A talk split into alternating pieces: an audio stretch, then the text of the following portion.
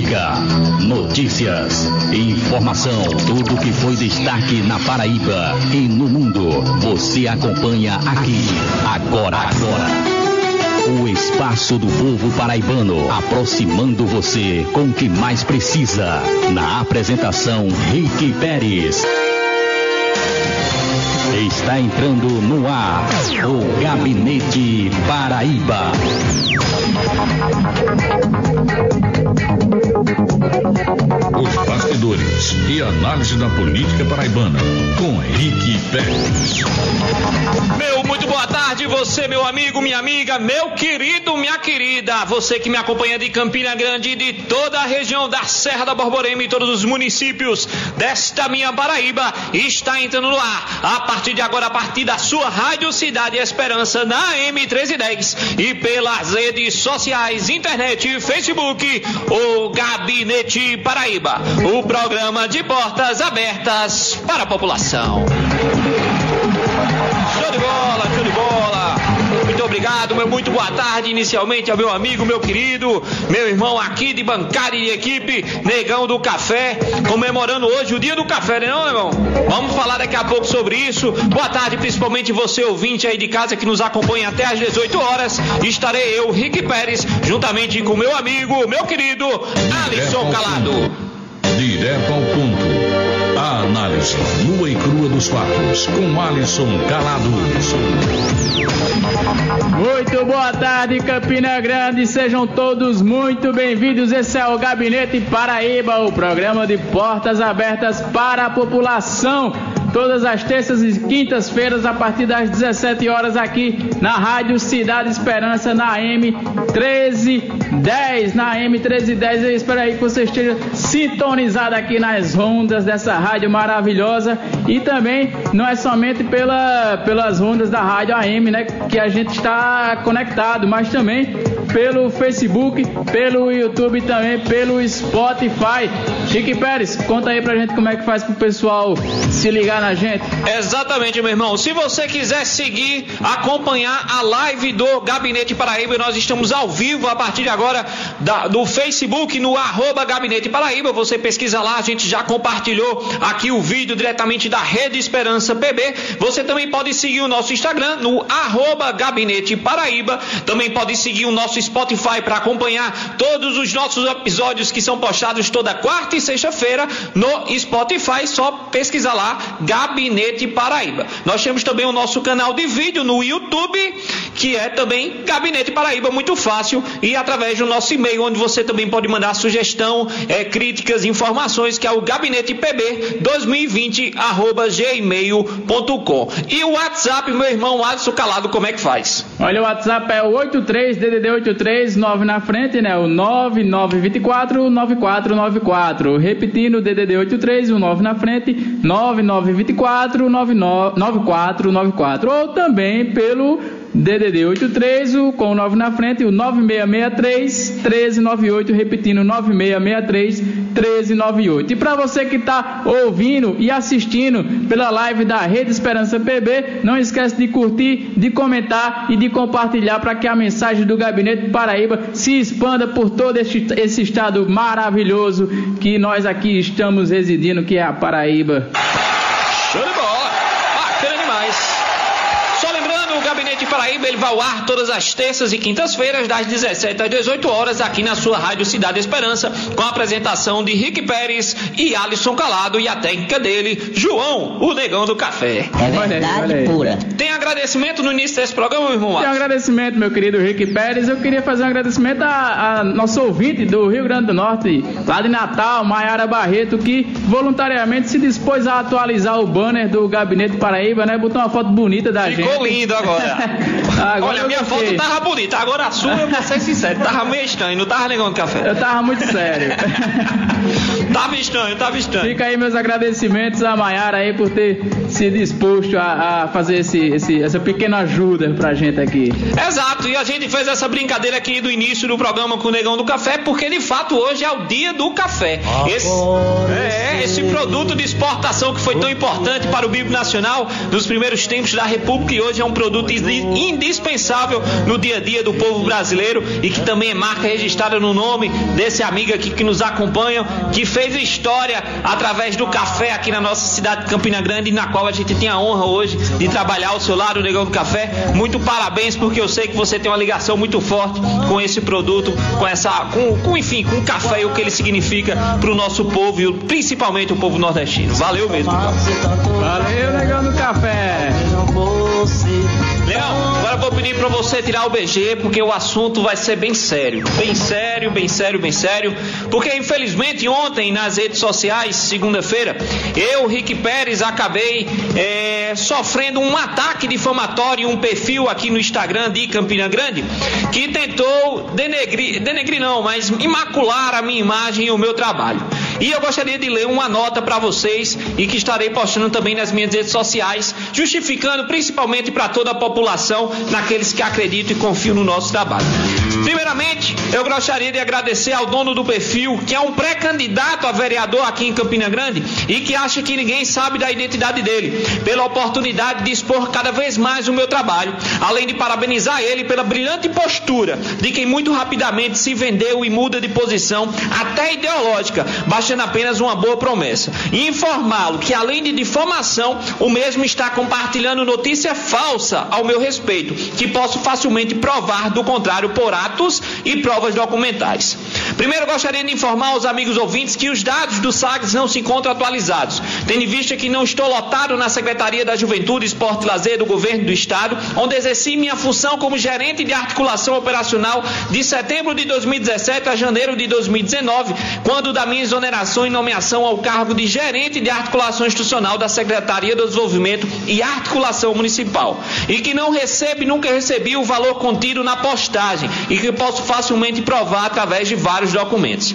E que, independentemente disso, não recebo para não trabalhar, pois, diferente de alguns insatisfeitos por não terem seus supostos trabalhos reconhecidos e com isso não obterem um espaço de gestão, o único objetivo desses enganadores metidos à liderança e para a inveja também de tantos outros, tenho exercido com orgulho e competência as atividades na qual fui responsável e sou. Entre elas, mais de 100 ações pela Secretaria de Juventude por todo o estado da Paraíba, entre palestras, criação de órgãos de juventude, criação do Fórum de Gestores Municipais de Juventude do Estado, ações no mês da juventude, secretariei o Comitê Intersetorial de Políticas de Juventude da Paraíba, participei do lançamento do primeiro programa de rádio de juventudes da Paraíba, o Fala Juventude, na mais tradicional rádio do Estado, a Rádio Tabajara, entre outras ações como gerente de articulação institucional da SEDAM. Só neste último ano de 2019 em Campina Grande, fui responsável pela articulação, juntamente ao PROCON estadual, do 14º mutirão de renegociação de dívidas da Paraíba, que ocorreu em agosto passado e atendeu mais de 5 mil campinenses negociando mais de 500 mil reais em dívidas em nossa cidade, dando suporte e ajuda necessária a tantas famílias.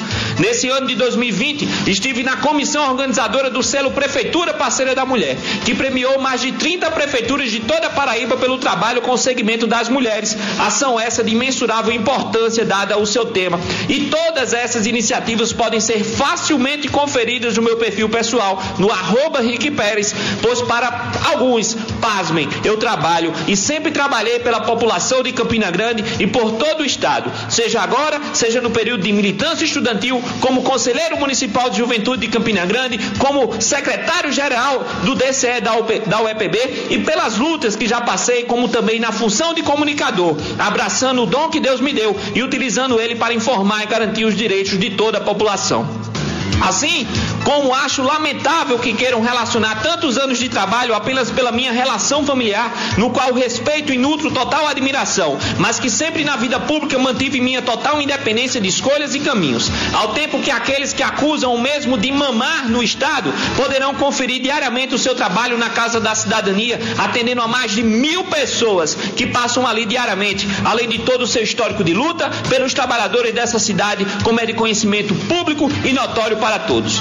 Por fim, lamento profundamente que para alguns que dizem tanto ter a própria luz, a melhor alternativa de crescimento seja tentar difamar os outros, ao invés de se preocuparem com seus próprios trabalhos, iniciativas que poderiam contribuir com toda a população, mas acabam se ocupando muito mais em ter que explicar a incoerência de seus próprios atos e discursos, que de maneira pública causa vexame em tanta gente.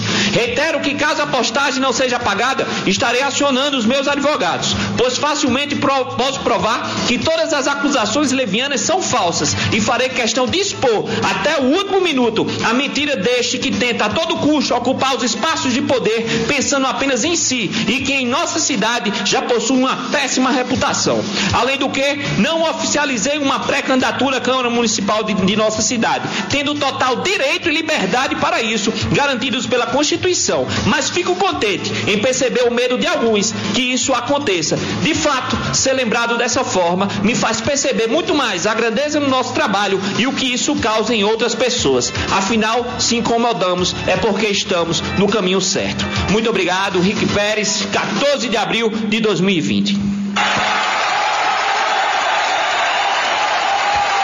Valeu, negão, valeu, negão. Vamos embora. Esse é o Gabinete Paraíba com muita informação. E olha, uma notícia de última hora, infelizmente. Qual é essa notícia, meu irmão Açucalado? Olha só, primeiramente eu gostaria de me solidarizar aqui com os ataques que o meu amigo Rick Pérez sofreu nas redes sociais. A gente sabe que a indústria da fake news aí não descansa nunca, né? Mas a verdade sempre prevalece no final. É só ter calma e perseverança que ela chega lá. Pois é, notícia de última hora: morre Dom Aldo Pagoto com suspeita de coronavírus. Meu Deus. O ex-bispo de Sobral e arcebispo emérito da Paraíba, Dom Aldo de Tiolo Pagoto, aos 72 anos, morreu nesta terça-feira, dia 14, em uma unidade da terapia intensiva com suspeita, veja só, suspeita de Covid-19. O religioso, que travava uma luta contra o câncer desde 2017, teve grave insuficiência respiratória e foi transferido na segunda-feira, dia 13, do leito para uma UTI do hospital da Unimed Unimed, no bairro de São João do Tauapé, em Fortaleza.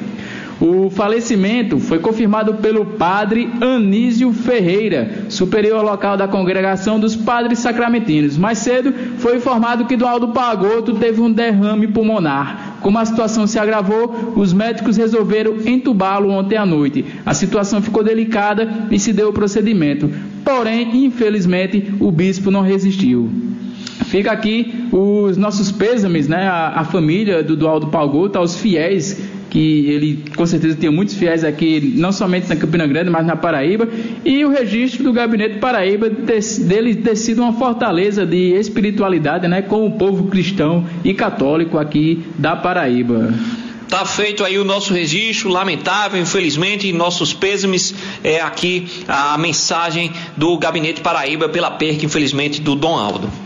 Gente, vamos embora de reabertura do comércio, Alisson Calado. Infelizmente, é, vamos embora com o nosso tempo, porque, olha, esse final de semana movimentou novamente as notícias e as informações e o povo de Campina Grande, porque no último dia 11, mais uma rodada de reunião que visou discutir a reabertura do comércio na cidade de Campina Grande e, e é, foi realizada né, neste último sábado. O encontro ocorreu por videoconferência e reuniu o prefeito Romero Rodrigues com representantes da classe empresarial CDL, Associação Comercial, Ministério Público do Trabalho, Ministério Público Federal, Procuradoria Regional do Trabalho, Sindicato dos Comerciários, entre outras categorias que discutiram a reabertura do comércio na cidade.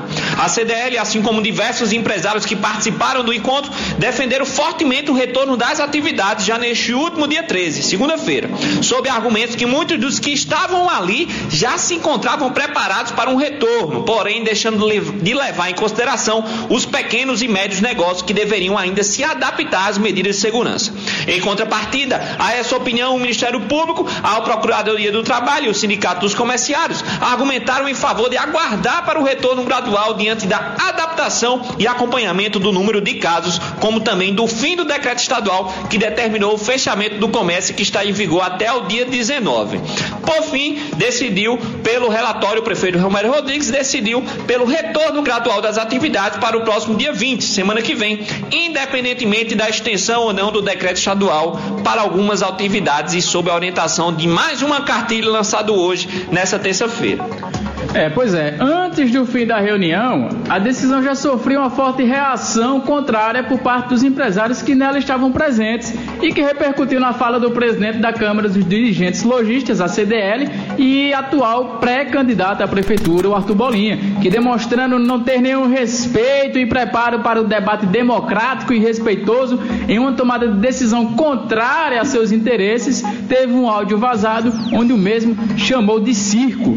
Isso mesmo, chamou de circo a reunião que acabava de ser realizada com diversos setores da sociedade e nos diversos poderes ali representados. Abre aspas para a fala de Bolinha. Não vou participar nem admitir que a CDL participe de um circo. Não existe razão alguma que justifique a manutenção do comércio fechado. Isso é uma verdadeira palhaçada o que querem fazer com a gente. Fecha aspas, afirmou o presidente da CDL, o Arthur Bolinha. A declaração logo repercutiu nas redes sociais, onde Bolinha recebeu apoio de algumas pessoas que defendiam o argumento da, da retomada do, do trabalho, né? Porém, de maneira majoritária, as críticas foram muito fortes e repudiaram a postura do candidato, do pré-candidato Arthur Bolinha. Por exemplo, o Sindicato dos Comerciários lançou uma nota de repúdio contra o presidente da CDL, em que afirma, abre aspas, que ao denominar de circo a reunião de discussão do isolamento social como medida de prevenção para evitar a disseminação do coronavírus, a qual teve participação da representação dos empresários, do Ministério Público Federal, do Ministério Público do Trabalho, órgãos da Vigilância Sanitária e da Saúde dos Trabalhadores e do Controle Social, entre outros, o representante da CDL mostra o despreparo de uma pessoa que pretende chegar a um cargo no executivo. Fecha aspas, aspas esta foi uh, um trecho da nota do, do representante dos comerciários. Lamentável a postura do Arthur Bolinha, lamentável, realmente vergonhosa, meu irmão Adson Calado. Um cara que se coloca de um nível tão superior, de uma categoria tão superior, mas que não sabe nem sequer respeitar uma discussão democrática, um debate é democrático, né? E a, perca, e a perca da sua opinião, né? A verdade foi essa. Lamentável, mas não surpreende. não surpreende. O histórico não pesa a favor. Não pesa a favor. E olha, a questão maior é que a decisão de reabertura gradual do comércio gera bastante preocupação pelo relaxamento das medidas de contenção e segurança de combate ao coronavírus. Para exemplificarmos, o aumento do número de casos confirmado aqui no estado do dia 6 de abril até ontem, dia 13, o número de casos subiram de 36 para 136 e já passam de 160 casos hoje, meu irmão Calado.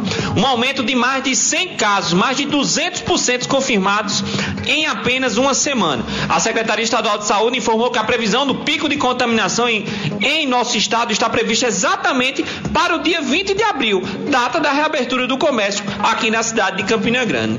Pois é, e em coletiva de imprensa realizada no final da manhã de hoje, o prefeito Romero Rodrigues anunciou um conjunto de medidas né, de segurança para garantir a reabertura gradual do comércio. É uma experiência que ele vai realizar com a população de Campina Grande. Veja só.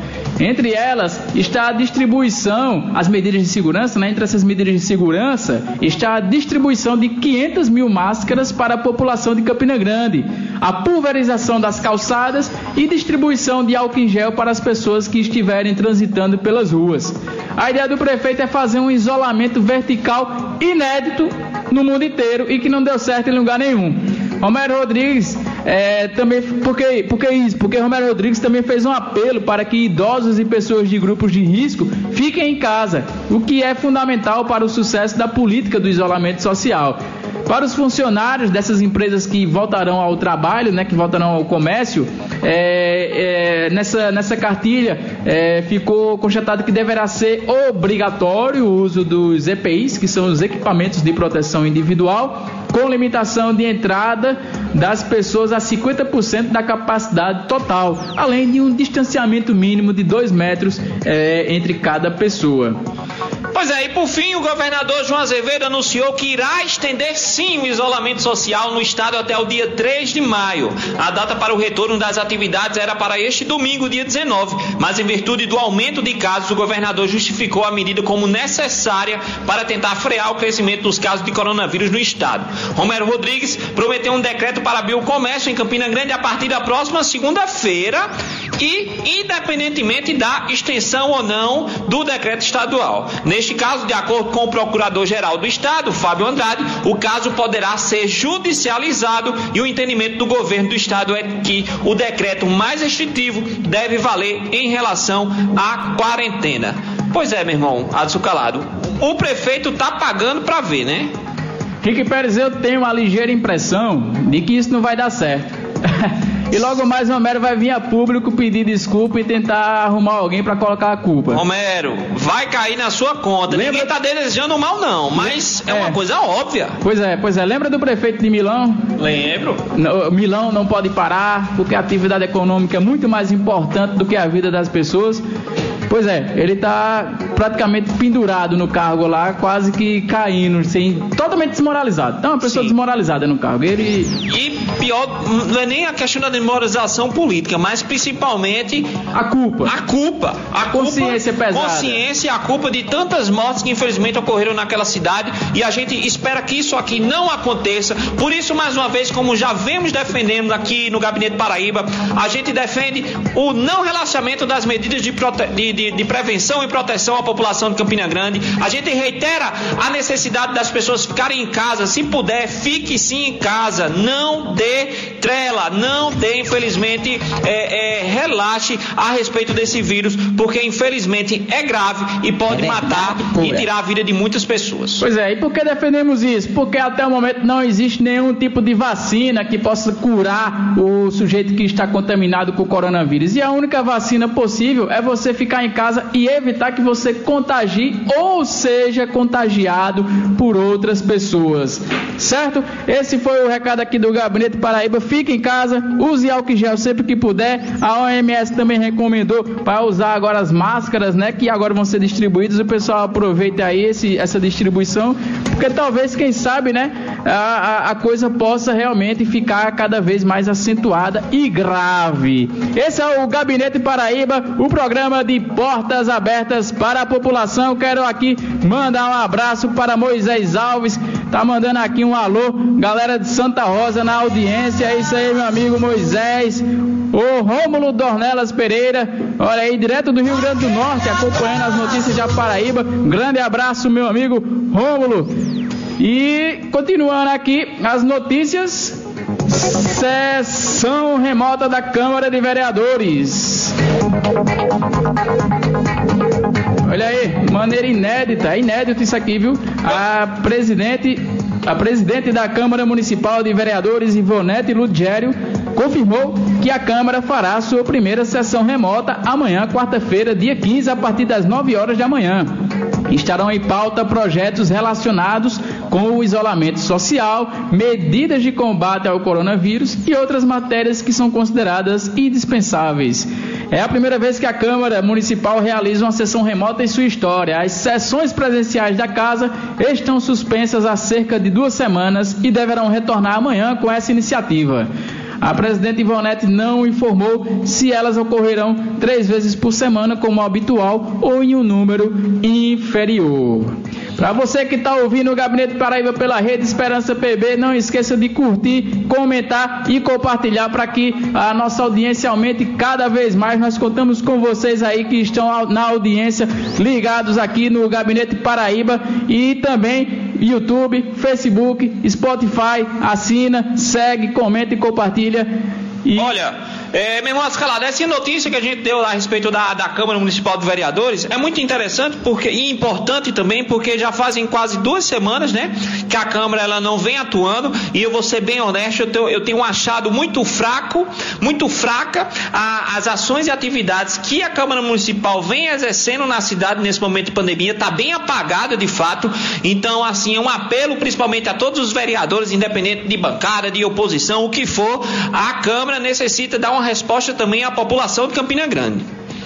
Olha, Vamos embora de mais notícia, porque é o seguinte: o governador da Paraíba, João Azevedo, ele anunciou ontem uma medida importantíssima aqui para o município de Campina Grande, que vai ajudar principalmente a saúde aqui do nosso município. O governador anunciou nesta última segunda-feira, no programa semanal Fala Governador, o aluguel da antiga Casa de Saúde Francisco Brasileiro, aqui em Campina Grande, onde funcionará é, o novo Hospital das Clínicas de Campina Grande.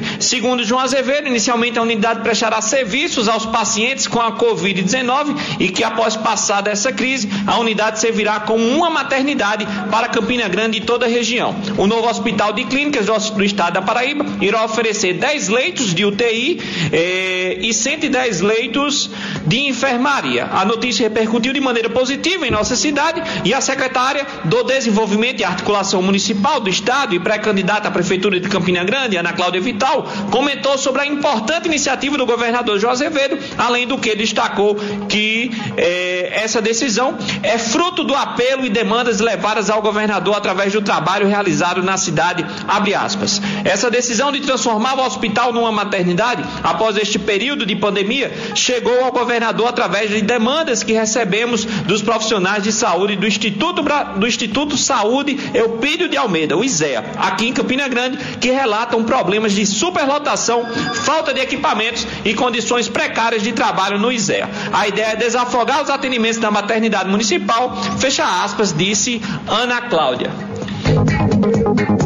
Ah, para conversar conosco a respeito dessa medida do governador João Azevedo e de outras ações que estão sendo tomadas no âmbito do Congresso Nacional, vamos conversar agora com o senador da República, Veneziano Vital, que vai falar um pouco mais sobre essas iniciativas e outras medidas que estão sendo tomadas no âmbito do Senado Federal. Alô, Veneziano, meu muito boa tarde. Oi, Rick, tudo bom, meu irmão? Tudo bom, meu querido? Boa tarde. Peço desculpas por não ter ligado antes, estou aqui em sessão virtual do Senado Federal, mas sem prejudicar o nosso trabalho, abrir esse, é, é, esse, pequeno tempo que nós temos para conversar com você, gentilmente, ao lado de Alisson, é, reservam-nos essa oportunidade. Boa tarde a todos os ouvintes da Rádio Cidade. Muito obrigado, senador. Obrigado pela sua disponibilidade. Sei que o seu tempo é muito curto, mas principalmente todos os ouvintes do nosso programa agradecem. Vené, a respeito das medidas anunciadas pelo governador João Azevedo de implementação do Hospital das Clínicas aqui em Campina Grande e depois que se tornará uma nova maternidade na cidade. Você esteve em contato com o João Azevedo a respeito disso? Como recebeu e analisa esse anúncio? Irmão, eu, eu estive com o secretário Geraldo Antônio há cerca de 20 dias, 15, 15 20 dias, é, conversando com o secretário a respeito da possibilidade do governo do estado aproveitar um espaço que está abandonado, né, completamente em desuso pela prefeitura de Campina. É, você sabe que é, é, filho da terra conhece muito bem. A Casa de Saúde Francisco Brasileiro foi, na nossa época, utilizada como centro de saúde onde funcionavam diversos serviços, os mais variados serviços. Área muito grande, é, Rick. Inclusive, para você ter uma ideia, eu não consegui ocupá-la toda. Quando eu digo eu, a prefeitura sob nossa gestão. Pois bem, na, no governo atual da prefeitura, atual, é, esse, esse prédio, esse espaço foi completamente e injustificadamente abandonado. Há 20 dias eu falava com os quatro herdeiros, no caso duas herdeiras é, desse patrimônio, e elas diziam, olha veneziano, e diante desse quadro, coloque à disposição do governo do estado, do governador, o, a Casa de Saúde, Francisco Brasileiro. Está lá, está em desuso, está abandonada, a prefeitura não utilizou mais, digo tudo muito bem. Liguei para o secretário Geraldo Antônio, da mesma forma como fiz em relação ao hospital doutor Edgley Marcel, disse, olha, doutor Geraldo, aqui nós temos dois grandes espaços, o Edgley Maciel, ali no Zé Pinheiro, na região leste, que também está é, sem receber os aluguéis, mais de 3 milhões de reais é, não pagos pela prefeitura, e a Casa de Saúde. Ele disse, olha, veneziano, é provável que nós tenhamos que ocupar, porque os espaços que nós estamos conveniando com a Prefeitura de Campina não são suficientes. No caso, o convênio se dá em relação ao Hospital Pedro I. O número de leitos não seria ou não é suficiente. Passados esses 15 dias, é, na quinta-feira eu falava ao telefone com o governador João Azevedo, ele dizia, veneziano, nós consumamos essa parceria, é, vamos locar é, o espaço lá do, do, Centro de Saúde da Casa Francisco Brasileiro. Obviamente, quem poderia anunciar, quem tem a autoridade para anunciar isso, seria o próprio governador que o fez na segunda, no caso ontem, na fala do governador, e todos nós ficamos muito felizes, porque são 110 é, leitos né, entre enfermarias e leitos de UTI, e que vão dar um reforço tanto para Campinas, nos casos de pacientes que em Campina Grande residentes venham a contrair o coronavírus, como também aos demais outros municípios é, que são circunvizinhos à nossa cidade. E depois, Henrique, Alisson, é importante, a utilização desse prédio, dessa área hospitalar, será feita para que nós tenhamos uma nova maternidade. Espaço público estadual, maternidade Euclides de Almeida em Campina Grande já não mais suporta as demandas. Além de nós servirmos as mães que são atendidas, acolhidas, campinenses, nós recebemos mais de 170 outros municípios. E, além do mais, um serviço extremamente precarizado. São muitos os fatos, episódios que a gente é, registra e arquiva, desde a ausência de equipamentos, de insumos, as condições para que as mães possam é, ter os seus filhos, muitas das vezes ficam na espera, deitadas ao solo, deitadas em colchões, deitadas em, é, enfim, em situações extremamente inapropriadas, extremamente indignas. Mas precisávamos desse anúncio, precisávamos dessa decisão. Então eu fiquei, até Ana Cláudia teve a feliz oportunidade de agradecer em nosso nome a ação do governo do Estado, tanto serve para a imediatidade, que é o problema central que nós estamos tratando e atravessando, que são os traumas gerados pelo coronavírus, e a posteriori, de termos a casa de saúde, no caso o Hospital das Clínicas, como assim sugeriu o secretário de Saúde do Estado, é, um novo ambiente hospitalar em Campina Grande. Perfeito, perfeito, senador. É, senador, é, boa tarde, aqui é Alisson do outro lado da linha.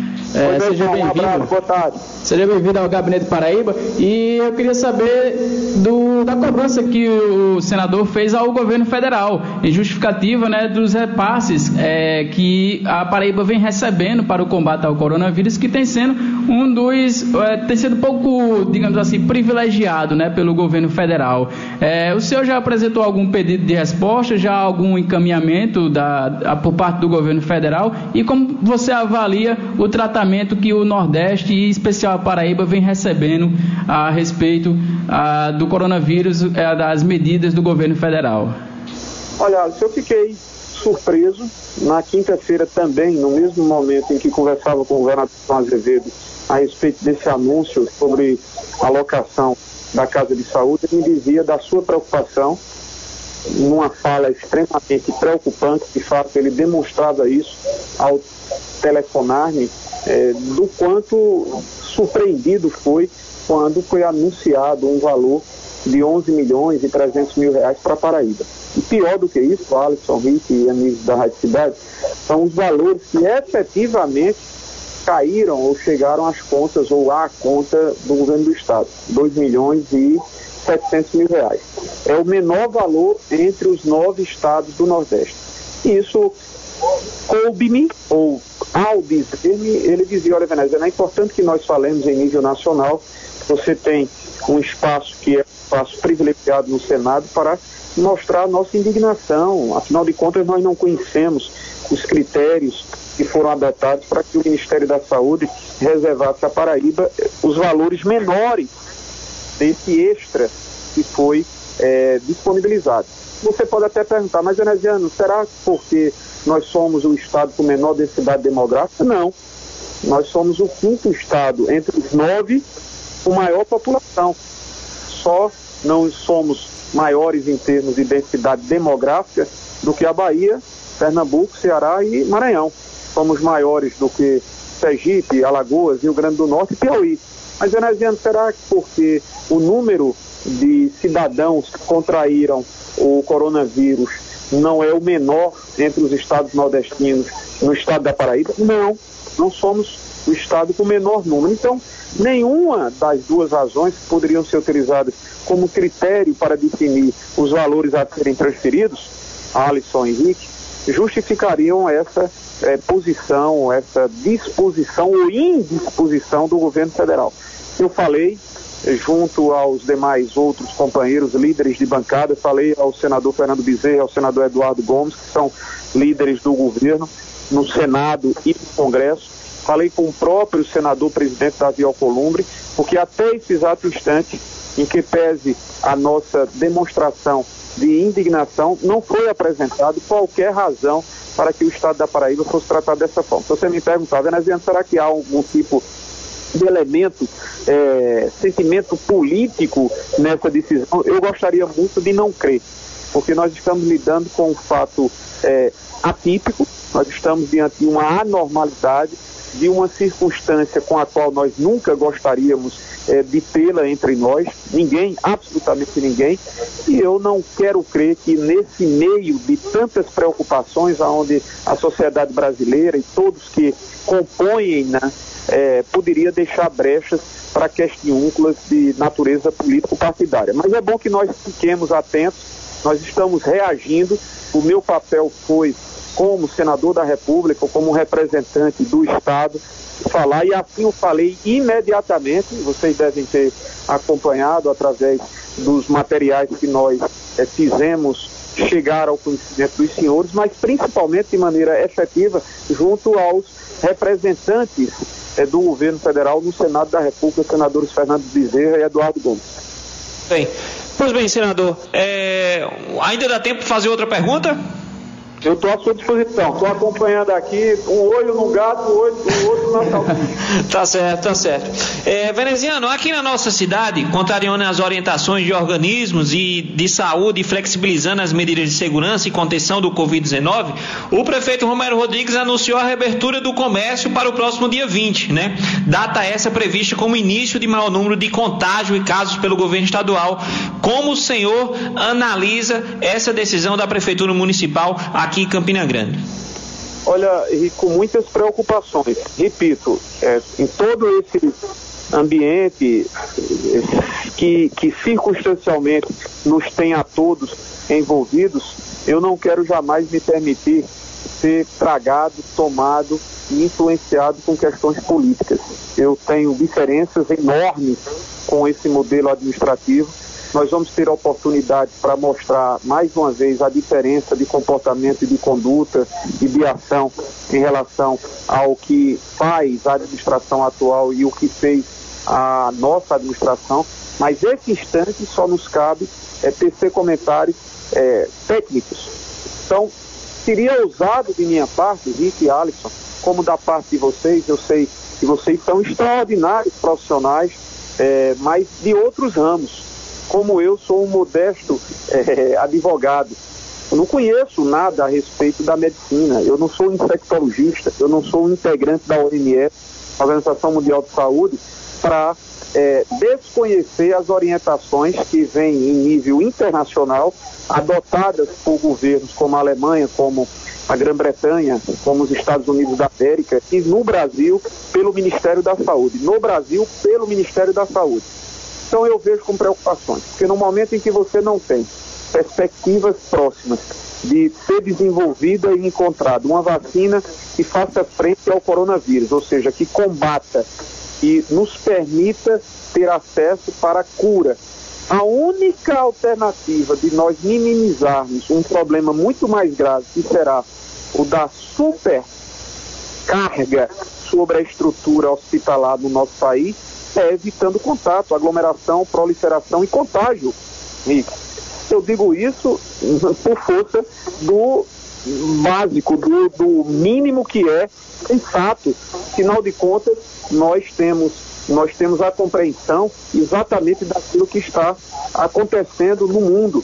Então eu vejo com olhares de preocupação, com olhares de, de quem é, receia que essa medida de afrouxamento é, termine por gerar situações indesejáveis mais à frente. Você bem falou, ou seja, todos os infectologistas, todos os, é, todos os é, conhecedores da matéria, eles dizem que o momento mais crítico será o de abril, segunda quinzena de abril, início do mês de maio, quando a curva pode ser a mais é, ascendente, a mais ascendente. E nesse momento a administração local entende, eu não sei como se, se, se gerará condições para que nós, cidadãos, não nos permitamos uma aglomeração é, que não nos leve a um contágio, não nos leve a uma proliferação é, do coronavírus. Então, a minha resposta, longa, mas poderia em duas palavras, eu vejo com extrema preocupação essa medida. É, senador, é, ontem no Senado Federal, o seu companheiro de, de estado e de bancada, né, o, o, senador José Maranhão, apresentou uma PEC para o adiamento das eleições de outubro para dezembro. O senhor já se manifestou no sentido de que é cedo para pensar no assunto. Porém, se havendo a, é, essa PEC sendo aprovada, é, quais poderiam ser os impactos para essa dessa decisão aqui em Campina Grande? O querido, não seria em Campina Grande, seria de uma maneira geral, né? Qualquer adiamento que, é, porventura, numa hipótese que ainda é hipótese, venha a ocorrer, será, terá o efeito geral sobre todos os municípios, né? O que eu tenho dito, Alisson, e aí com a prudência que penso o assunto sugere, até acompanhando inclusive as próprias posições adotadas pela ministra Rosa Weber, pelo ministro Barroso, é, dois integrantes do Tribunal Superior Eleitoral, o momento ainda não é o propício para uma definição. Há de se ter como hipótese, como uma possibilidade, como uma alternativa você adiar as eleições de outubro para, por exemplo, o mês de dezembro, sim, é uma possibilidade. Mas não adianta que nós façamos elucubrações, que nós tratemos um assunto sem que nós saibamos aquilo que está reservado para esses próximos 40 dias. Se os prognósticos das autoridades eh, sanitárias dizem que nós temos que ter os cuidados, que nós devemos nos reservar, que nós devemos nos conter a contatos, evitar aglomerações, porque senão teremos entre os meses de abril e maio é, números indesejáveis. Se isso de fato ocorrer, a gente precisa saber até onde vai, qual é o grau, a dimensão, a extensão é, desse efeito de proliferação, para sabermos se efetivamente as eleições estariam é, prejudicadas. Se houver isso, claro que aí natural a, o adiamento para o mês de dezembro. Agora, eu não, não, eu não tenho bola de cristal, eu não tenho como dizer aqui afirmativa, taxativamente, como cravar que essa, é, essa será a decisão a ser adotada pelo Tribunal Superior Eleitoral. Se houver o adiamento por força disso, ou seja, dos resultados e dos efeitos provenientes é, de uma escala maior de proliferação, bem, passamos as eleições numa data a posteriori, no caso, início de dezembro. O que é certo, a mim me parece, pelo sentimento que eu resgato, extraio no Senado Federal dos meus companheiros, é de que o adiamento é uma possibilidade para não ser tratada agora. Mas a prorrogação de mandatos, não. Minimamente, minimamente se observa qualquer opinião favorável à prorrogação de mandatos. O que se observa aqui e acolá é que no momento oportuno, no momento é, é, pertinente, o adiamento pode ser tratado. Bem, é, senador, a gente agradece a sua participação, muito obrigado pela, pela disponibilidade do seu tempo, pelas informações e pelas suas opiniões aqui no programa Gabinete Paraíba. Nós estaremos sempre de portas abertas para que a gente possa estar sempre é, levando mais informações, tudo o que está ocorrendo aí no Congresso Nacional, mesmo aí de casa, como nós sabemos que o senhor tem acompanhado e participado das sessões do Congresso, e agradece mais uma vez a sua participação. Oi, Henrique, eu é que fico extremamente lisonjeado com a oportunidade que você, você e Alisson, vocês me conferem, é, produzindo o programa Gabinete Paraíba, que para todos nós que somos é, filhos é, de Campina Grande, é muito significativo. É a oportunidade que nós temos à frente de microfones privilegiados, que tem um espaço que é extremamente ouvido em Campina Grande, jovens, vozes jovens, competentes, extremamente dedicados, extremamente doados às causas maiores de uma cidade, de um estado. Então, renovo os meus parabéns, desejo sinceramente que vocês tenham é, à frente desta programação vida longa. Grande abraço, obrigado. Quaisquer novidades que tiver até o final das sessões virtuais dessa semana, eu terei o maior prazer de poder lhes informar, por exemplo, até quinta-feira, que é a segunda data da audição do Gabinete Paraíba. Um abraço. Abraço, senador veneziano. Muito obrigado também pela entrevista concedida ao Gabinete Paraíba. Esse foi o senador veneziano Vital do Rego, conversando aí um pouco com a gente sobre a, a, a conjuntura, de um modo geral, que o Brasil, a Paraíba e também Campina Grande vem passando. É, vamos lá, pessoal, continuando aqui. Ah, estamos já chegando no final do programa, né? Chegando nos nossos últimos blocos. Ah, agora vamos falar de um assunto sério, um assunto pesado e um assunto que praticamente é, é, é de importância de todos, né? É, no programa da semana passada, dia 7 de abril, o Gabinete Paraíba é, entrevistou o comandante do 2 Batalhão da Polícia Militar aqui de Campina Grande, o Coronel Rogério Damasceno, e perguntamos a ele sobre o impacto que o coronavírus estava provocando nas ocorrências policiais. E ele nos revelou alguns dados curiosos sobre esse período de distanciamento social. A gente separou aqui um trecho dessa conversa para você ouvir e retornamos em seguida. É, solta o áudio, negão do café. O isolamento social, ele está se refletindo na redução da violência urbana, como o número de assaltos. Você já tem uma estatística a respeito desses Sim. números?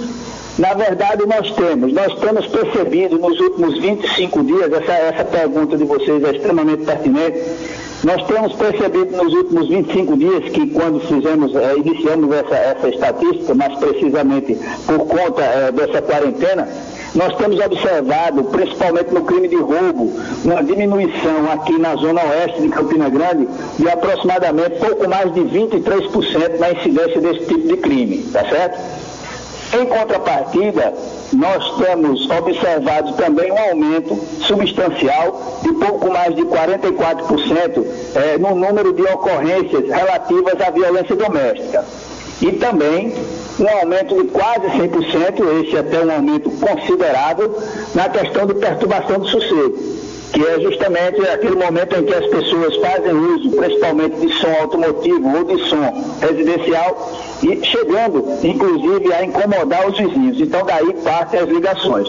Né? Então, é, a gente percebe é, um aumento nesses dois tipos de crimes, né? e uma diminuição na questão de roubos. É, eu acredito que seja fruto é, já do, do, confinamento, né? onde existem menos pessoas circulando. Então, é, obviamente, esse tipo de crime que eu acabei de falar, roubo, ele tem uma, uma, um percentual bastante considerável de diminuição. Pois bem, é, como o Coronel Damasceno trouxe mais a gente postou mais uma vez essa informação que a gente trouxe da última entrevista que fizemos na semana passada. Nós tivemos, de fato, é, aqui em Campina Grande, mas também um aumento considerável em todo o estado, desses crimes relacionados principalmente à violência doméstica, mas principalmente à violência contra a mulher. A exemplo desse final de semana que ocorreu um crime bárbaro que virou notícia é, em todo o nosso estado, infelizmente, do assass é, da morte né, da, do empresário no município de Sapé, exatamente devido a uma briga em casa, onde a empresária, a esposa dele, acabou é, revidando exatamente as agressões que vinham sofrendo e acabou matando o seu marido. Para falar conosco a respeito é, dos crimes, da, da, da, dos crimes não, mas é, das medidas que estão sendo tomadas contra a violência à mulher nesse período agora de quarentena, de isolamento social, a gente vai conversar agora com a secretária da Mulher e Diversidade Humana do governo do estado da Paraíba, Lídia Moura. É, alô, Lídia Moura meu muito boa tarde. Boa tarde, Rick. Boa tarde a todos que fazem esse prestigiado programa. Uma honra estar aqui com vocês. Muito obrigado, Lídia. Muito obrigado pela sua disponibilidade, pelo seu tempo. Lídia, para a gente com, com, começar a conversar, como a gente falou bem aqui, é, é, notável que houve um aumento do número de casos de violências domésticas e crime contra as mulheres nesse período de isolamento social. Vocês da Secretaria da Mulher têm acompanhado esses casos, têm realizado algumas ações de prevenção e também de combate a esses crimes?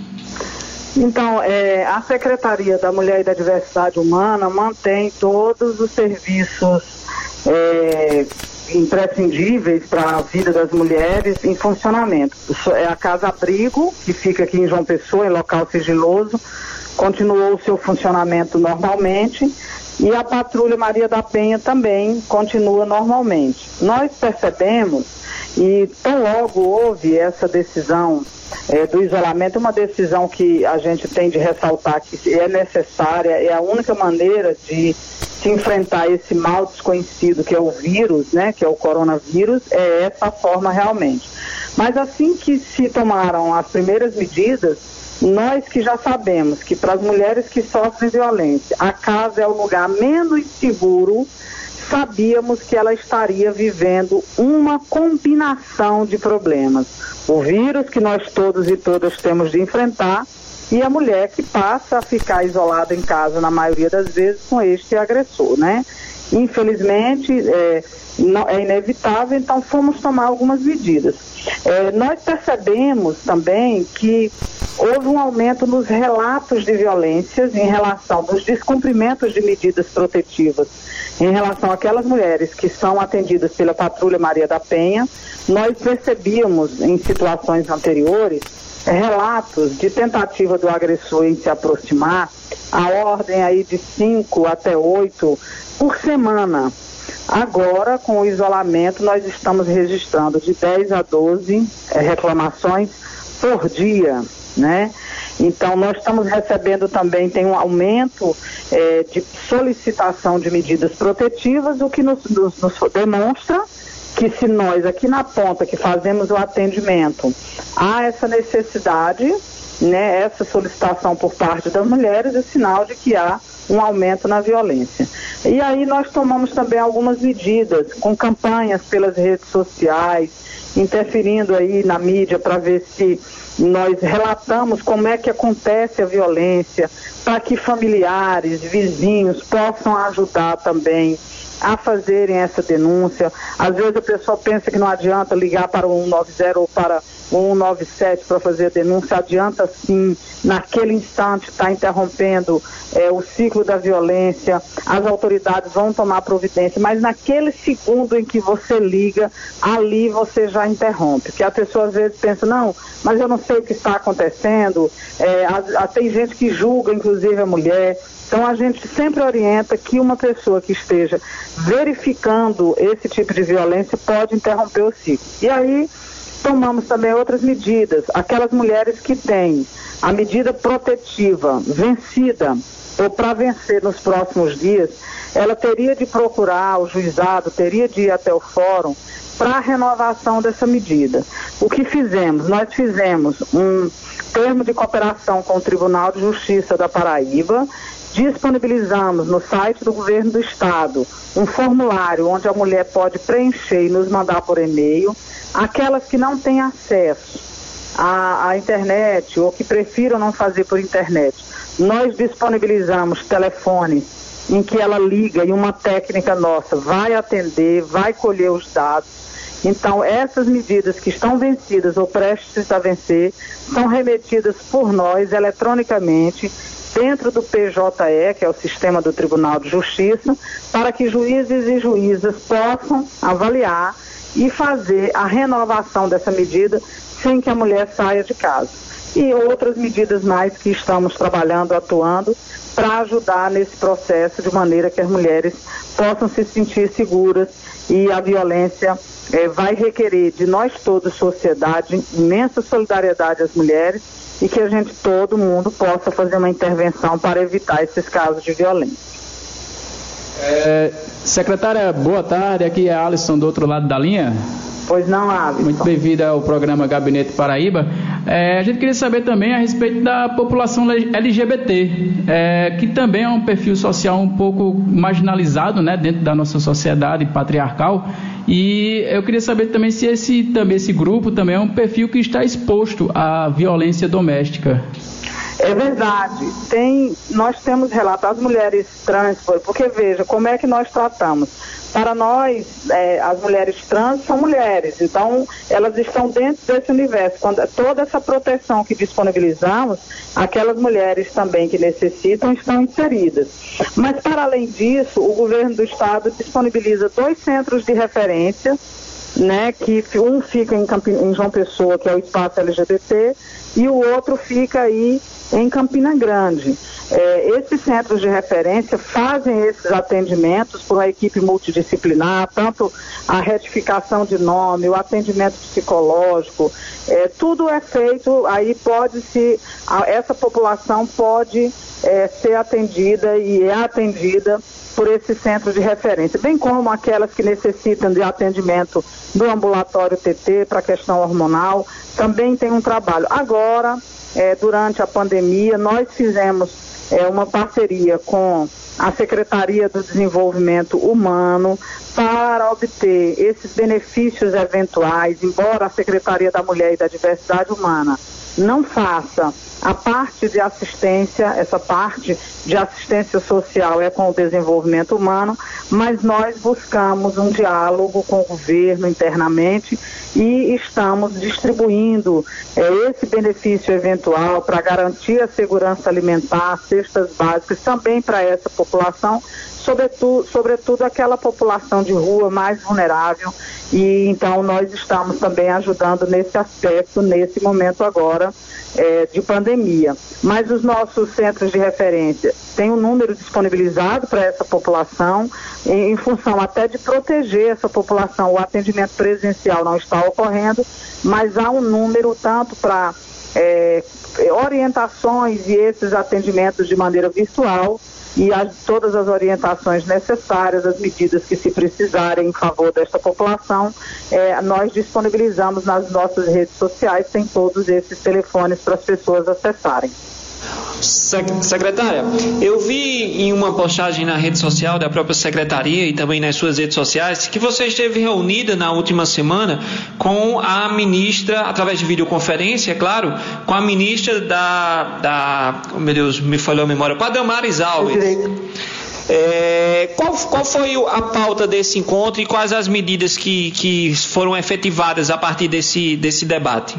Veja, nós tivemos uma reunião longa. Aquela reunião era uma reunião que era para discutir principalmente o viés dos direitos humanos, porque a nossa secretaria é, é, das mulheres da diversidade humana. Então, a parte de populações tradicionais, indígenas, quilombolas, LGBT, essa parte toda também cuidamos. Então, a reunião era mais específica para a garantia dos direitos humanos dessa população. Veja, foi uma reunião muito longa. Eu, de toda maneira, celebro que ela tenha acontecido, porque há um distanciamento do governo federal com os estados, com as políticas. Me pareceu que a equipe não tinha muito domínio, nem muitas propostas do que poderiam trazer para nós. Algumas de nós é, lançamos mão de algumas necessidades né, que, que são urgentes, é, mas o Ministério ainda não sinalizou para nenhum trabalho. Eles têm dito algumas recomendações, em alguns casos são políticas e recomendações até que estão aquém daquilo que nós já trabalhamos aqui no Estado, né? Então, mas de qualquer maneira eu celebro porque é possível, combinamos é, de nos encontrarmos mais vezes, combinamos de formular propostas para que o Ministério faça um trabalho junto ao Ministério da Cidadania e possa obter recursos para essas nossas pastas e para esses nossos programas e ações, sobretudo agora no momento de pandemia.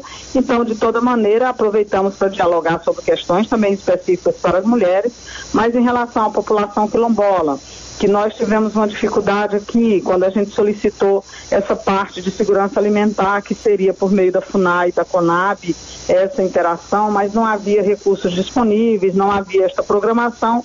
O governo da Paraíba, o governador João Azevedo, anunciou aquelas várias medidas econômicas e sociais que contemplam esta população. Então, desde as primeiras horas da segunda-feira e durante toda esta semana, nós da Secretaria da Mulher, em parceria com o Desenvolvimento Humano, estamos atendendo essas populações para garantir essa segurança alimentar com cestas básicas, mas sem recursos federais, com os recursos do próprio Estado. Então, estamos indo a todas as comunidades quilombolas, as comunidades indígenas já receberam ontem, a, a comunidade cigana também já está recebendo, é, a parte da população LGBT vulnerável também começou a receber ontem. Então, é isso, nós estamos fazendo um trabalho, esperamos que o que cheguem, né? Nós estamos com alguns projetos e algumas necessidades nesse momento de pandemia. O Ministério da Mulher e dos Direitos Humanos é, poderia enviar recursos, né?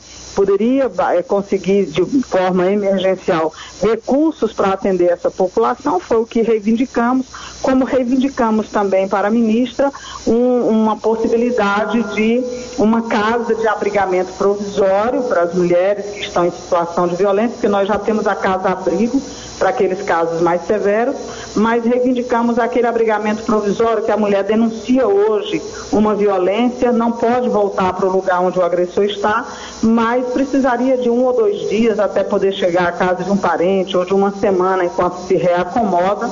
É, não temos resposta ainda, mas estamos trabalhando é, na própria secretaria para viabilizar esta situação, porque Lídia. não podemos esperar. Pois bem, Lídia, a gente agradece demais, a gente já está chegando ao finalzinho do nosso programa, perto das 18 horas, só vai dar tempo de lhe agradecer e eh, mais uma vez parabenizar pelas iniciativas e ações de combate à violência contra a mulher aqui no nosso estado e principalmente pelo trabalho que a Secretaria da Mulher e da Diversidade Humana vem realizando e para você por ter disponibilizado esse momento, esse espaço para conversar conosco e com todos os ouvintes do Gabinete Paraíba. Eu que agradeço essa oportunidade de fazer essa discussão e quero aproveitar e deixar um último apelo rapidamente. Qualquer sinal de violência contra a mulher, sua vizinha, uma parente, uma amiga que você saiba, ligue 190 se estiver acontecendo naquele instante a violência, ou 197 para a denúncia que as autoridades vão averiguar e essa mulher pode estar sendo salva com seu gesto. Muito obrigado, boa tarde a todas as pessoas. Pois bem, essa foi a secretária da Mulher e da Diversidade Humana, Lídia Moura, para falar um pouco sobre exatamente o combate, as ações, iniciativas eh, contra a violência da, contra a mulher no nosso estado. E a gente está chegando ao finalzinho do nosso programa, já são 18 horas aqui na Rainha da Borborema. Só lembrando, o Gabinete Paraíba, o programa de portas abertas para a população, ela vai ao ar todas as terças e quintas, das 17 às 18 horas, aqui na sua Rádio Cidade Esperança, na M1310, com direção de Rick Pérez, apresentação e produção de Rick Pérez e Alisson Calado, técnica O Negão do Café. A gente retorna na próxima quinta-feira, meu irmão Alisson Calado. É isso mesmo, meu amigo Rick Pérez. Próxima quinta-feira a gente retorna aqui no, na Rádio Cidade Esperança, na M1310. É, vocês fiquem conectados aí nas nossas redes sociais, no Facebook, no Spotify, no YouTube. Só é digitar Gabinete Paraíba, dar um like, dar uma curtida e seguir a gente e acompanhar todos os nossos programas. Pois é isso, valeu, até a próxima quinta-feira. Meu amigo Negócio do Café, muito obrigado mais uma vez. E a você, nosso ouvinte, tchau! Tchau!